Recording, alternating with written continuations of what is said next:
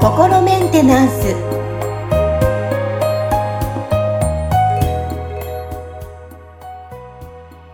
はい皆さんこんにちは心メンテナンス本日もアシスタント三上恵と気候ヒーラーの吉村隆二です。はい吉村さん本日もよろしくお願いしますはい。はい。さあ、えー、匿名さんからメッセージ来ております。はい、お読みしたいと思います。さあ、自営業をされている方みたいなんですが、えーうんうん集客できず困っているのですが、集客できない人の特徴はありますかと。なるほど。自営業なのに、うん、悩んでいるそうです。なるほどね。はいはいはい。いや、でもね、集客って結構なんか悩まれてる人多いと思いますよ。そのね、なんか結局、あの、お客さんが来てくれなかったら、その商売にならないっていうのは、うんもうなんか全てにおいてそうじゃないですか。そのね、あの、回らないですよね。ね、そう、何かしら、その顧客というか取引相手がいるから、そのね、ビジネスになるわけで、そのね、お客さん集められなかったらい、いくらいいもの持ってても、そのね、なんか、よ要は、買ってくれる人がいないから、あの、ないのと同じみたいなことになってしまうわけですよね。ですね。うん。はい。僕もその最初に、このね、ヒーリングとその心理学を合わせて、そのカウンセリングみたいな仕事をやり始めたとき、その、最初はね、本当にその、たまたま運が良くてお客さんが来てくれたような感じだったんですよ。その、えっと、SNS でね、あの、当時、あの、は、Facebook とかもまだ、こう、そんなに、ああの、なくて、ミクシーっていう SNS。ミクシー懐かしい、吉村さん。ミクシー。懐かしいですね。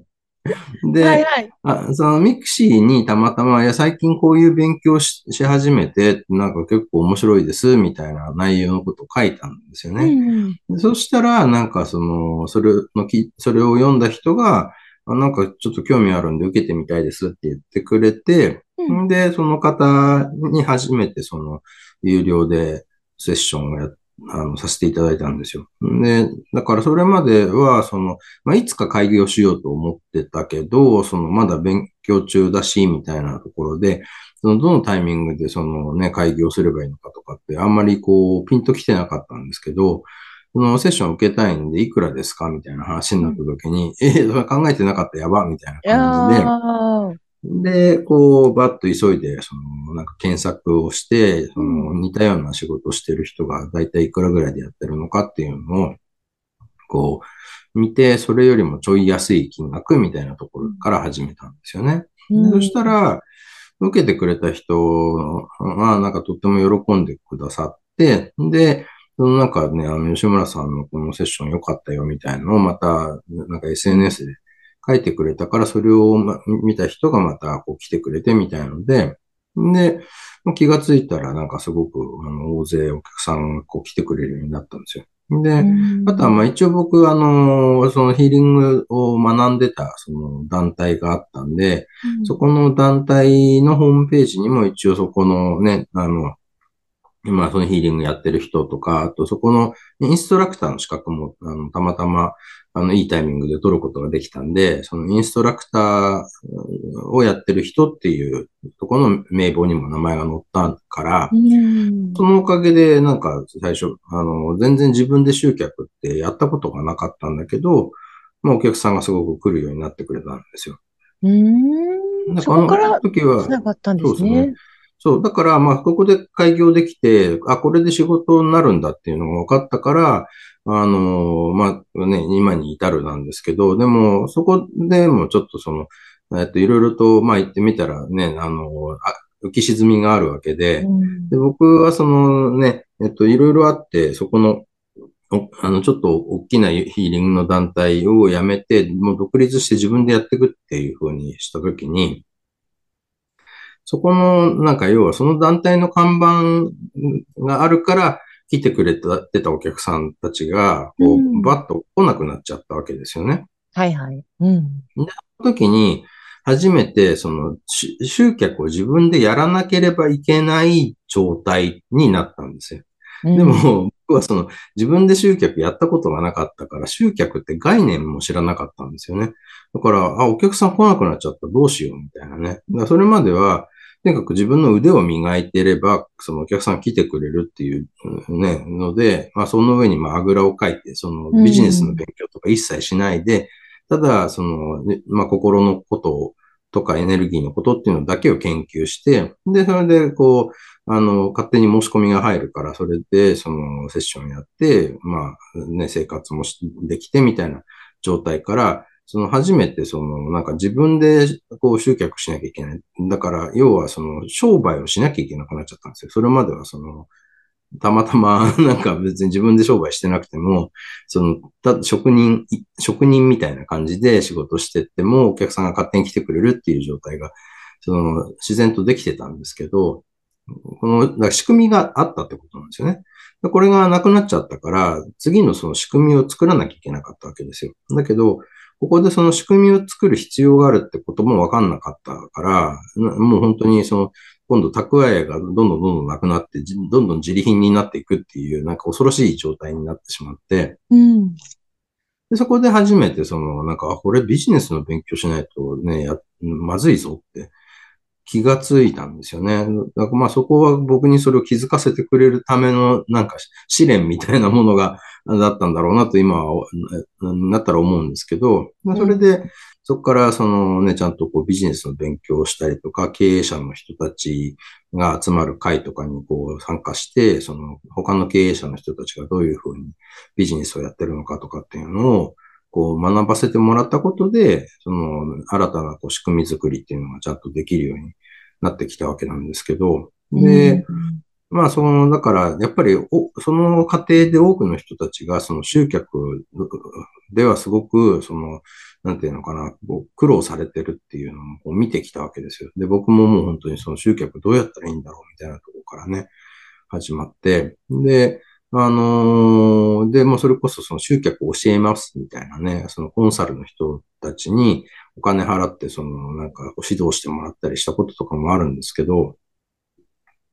まあ結構ね、それもなんかそのね、こう、一時的には効果があったけど、なんか長く続けられなかったりとか、うん、高いお金払った割には全然効果なかったとかっていうものとかもすごいいっぱいあって、うんからかなりそこでその、また高い授業料を あの、いっぱい払ってようやくこうね、あの、今の状態になるまではかなりなんか大変な思いをしてきたんですけど、あの、そこではやっぱ僕が感じたのは、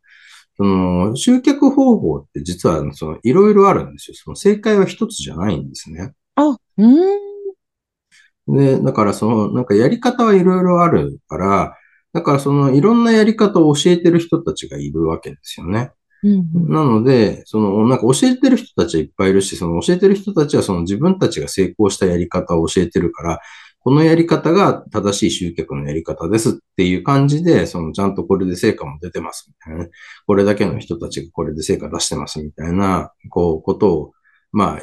言うわけですよ。で、実際にその人たちのとこでな、なんか習って成果が出てる人たちっていうのは、がいるから、まあそのね、あの、その人たちも商売として成り立ってるんだと思うんですけど、うん、ただ、あの、実はその表に出てるこれで成功しましたって人たちの裏側には、これやったけどダメでしたって人たちもいっぱい実は隠れてるわけですよ。で、それはその人たちのそのホームページとか見ても、うまくいったケースしか出してないから、うまくいかなかったケース、こう表に出てないんですよね。なので、なんかなんとか集客法、なんとか。はいはい、ありますよね。ねあるけど、それで、こう、だから、あの、申し込んで、たまたま、それでうまくいった人たちが、そのね、なんか、こう、これ、この、これの、このおかげでうまくいきました、みたいな体験談をね、載せてるわけですけど、でもそのね、じゃあそれが万人に、こう、通用するかっていうと、実はそうでもなかったりするわけですよ。うん。ということは、その、なんか自分に合ってる方法でないと、あの、うまくいかないんですよね。うん。なので、なんかね、その、多分、その、なんか、一つのやり方を教えてる人に高いお金を払って、その人にこあの、ついて学ぼうっていう発想っていうのは、かなりそのギャンブル性が高いなと僕は思ってまして。うん、なので、その集客方法って実はいろいろあるから、多分、そのなんか、今だったらネットで調べるとか、あとはその本もそのやり方じゃなくてどっちかっていうと、そのベースになる考え方を、あの、なんかこう、が学べる本。だからちょっとどっちかっていうと、そのビジネスをその学問として捉えてるような、あの、ものを、あの、なんていうのかな、いくつかは読んどいた方がいいんじゃないかなって気がするんですよね。だから、その、こう、本質とか原理原則みたいなものがあった上で、その上にやり方が乗っかってるっていうのが、こう、なんだろうな、うまくいく、あの、コツなんですよ。で、だからその原理原則がきっちりあれば、やり方はそのいくらでもいろんなやり方にこうチャレンジできるわけですよね。が原理原則がない状態で、やり方を一つ学ぶと、そのやり方しかできなくなっちゃって、で、そのやり方がうまくいかなかった場合にもアウトなんですよ。だから、そのまあ、僕、最初に、その、えっ、ー、と、ね、ドラッカーってマネジメントの本をこういっぱい出してる学者さんの、あの、PF ドラッカーって人が書いた、あの本の読書会に参加したんで、まずそこでその、なんかビジネスとはみたいなことを学んだんですよね。で、それであと、その収益モデルに関する、あの、本。どうやってその、こう、収益を取るかっていう方法っていうのを、もう本当にその、なんか、あの、ちょっと学問として説明してるような本があるんですね。えっ、ー、とね、ちょっと今す、パッと題名が出てこないんですけど、なんかね、プロフィットっていう本だったかな。プロフィットってあの、なんか、利益っていうような意味なんですよ。で、うん、あのアマゾンで検索したら出てくるかな。なんかさ、先に検索しとけばよかったですけど、今ちょっとその話今、今お話ししながら検索していただいております、吉村さん。プロフィットっていうお話。やっぱりじゃあ、うん、あれですね、あの、すぐにやっぱり何事も揃ったと思うんですけど、ポッて始めるんじゃなくて、ちゃんと、あの、調べ、リサーチしながら、学びながら、行くっていうのが、ね、そうそう。で、それは、やっぱりその大事なのは、その、なんかやり方だけを学ぶんじゃなくて、うんうん、その、なんか、まずはそのね、ビジネスとかね、商売っていうのは、要はその、お客さんに何か価値を提供する。で、そのことでお客さんが感謝をするわけじゃないですか。うんうん、その感謝をお金として受け取ってるわけですよ。うん、で、そこでその収益を、利益を取る理由は何かっていうと、だから利益取らないってことは、その仕入れた原価でそのまま売っちゃうみたいなことをすると、まあ、その買うお客さんは喜びますよね。そのなんかす、ごく安く手に入りました。うん、で、なるけど、そのこっちが全然その、なんかそこから収益上げられてないと何が起きるかっていうと、それは、その、なんかその人が、その、なんていうのかな、その疲弊しちゃうわけですよね。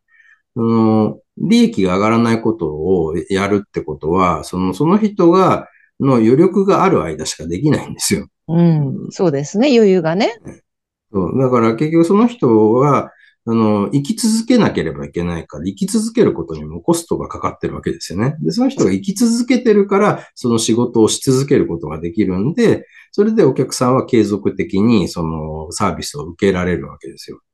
ね、だから好きでよく言っていた、あのね、定食屋さんが、あの、潰れて、もうなんか、ああの味もう食べらんないのか、みたいなことになっちゃうじゃないですか。うん、で、だけどその定食屋さんは、もうその仕入れた、その原価と、に利益を全然乗っけないで、こうね、売ってて、お客さんは喜ぶかもしれないけど、でもそのね、家賃も払わなきゃいけないし、ね、光熱費も払わなきゃいけないし、自分の生活費もあるしってなったら、あのね、ね、どっからそのお金出てくるのって話になっちゃうんで、だから、その利益をこう、上乗せすることで自分がちゃんとその仕事を続けられるようにするっていうことがあるんですよね。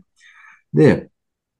多分ね、集客できない人たち、全員がそうとは思わないんですけど、結構多くの人たちは、その自分が利益を取ることに、そのなんか罪悪感を持ってたりとか、する人が多いんじゃないかと思うんですよね。だからこの仕事でこんなにお金取っちゃったらまずいんじゃないかっていうような気持ちがあると、その、なんかお客さんに、その私はこういうサービスを提供しています。えー、これがいくらですっていうのを、なんか素直にこう伝えられなくなっちゃうんで、うん、それで、なんか、その、なんていうのかな、いつも申し訳ないような気持ちで、お金を受け取るときに申し訳ないな、っていうような気持ちで、こう、あの、相手に伝えなきゃいけないから、そうすると、人は、そのね、なんか、無意識レベルでその申し訳ない気持ちになんかなりたくないから、あ、お客さんが来ると申し訳ない気持ちになんなきゃいけないんだって、じゃあお客さん来ない方がいいじゃんっていう風になって、それでそのね、なんか、こう集客をする、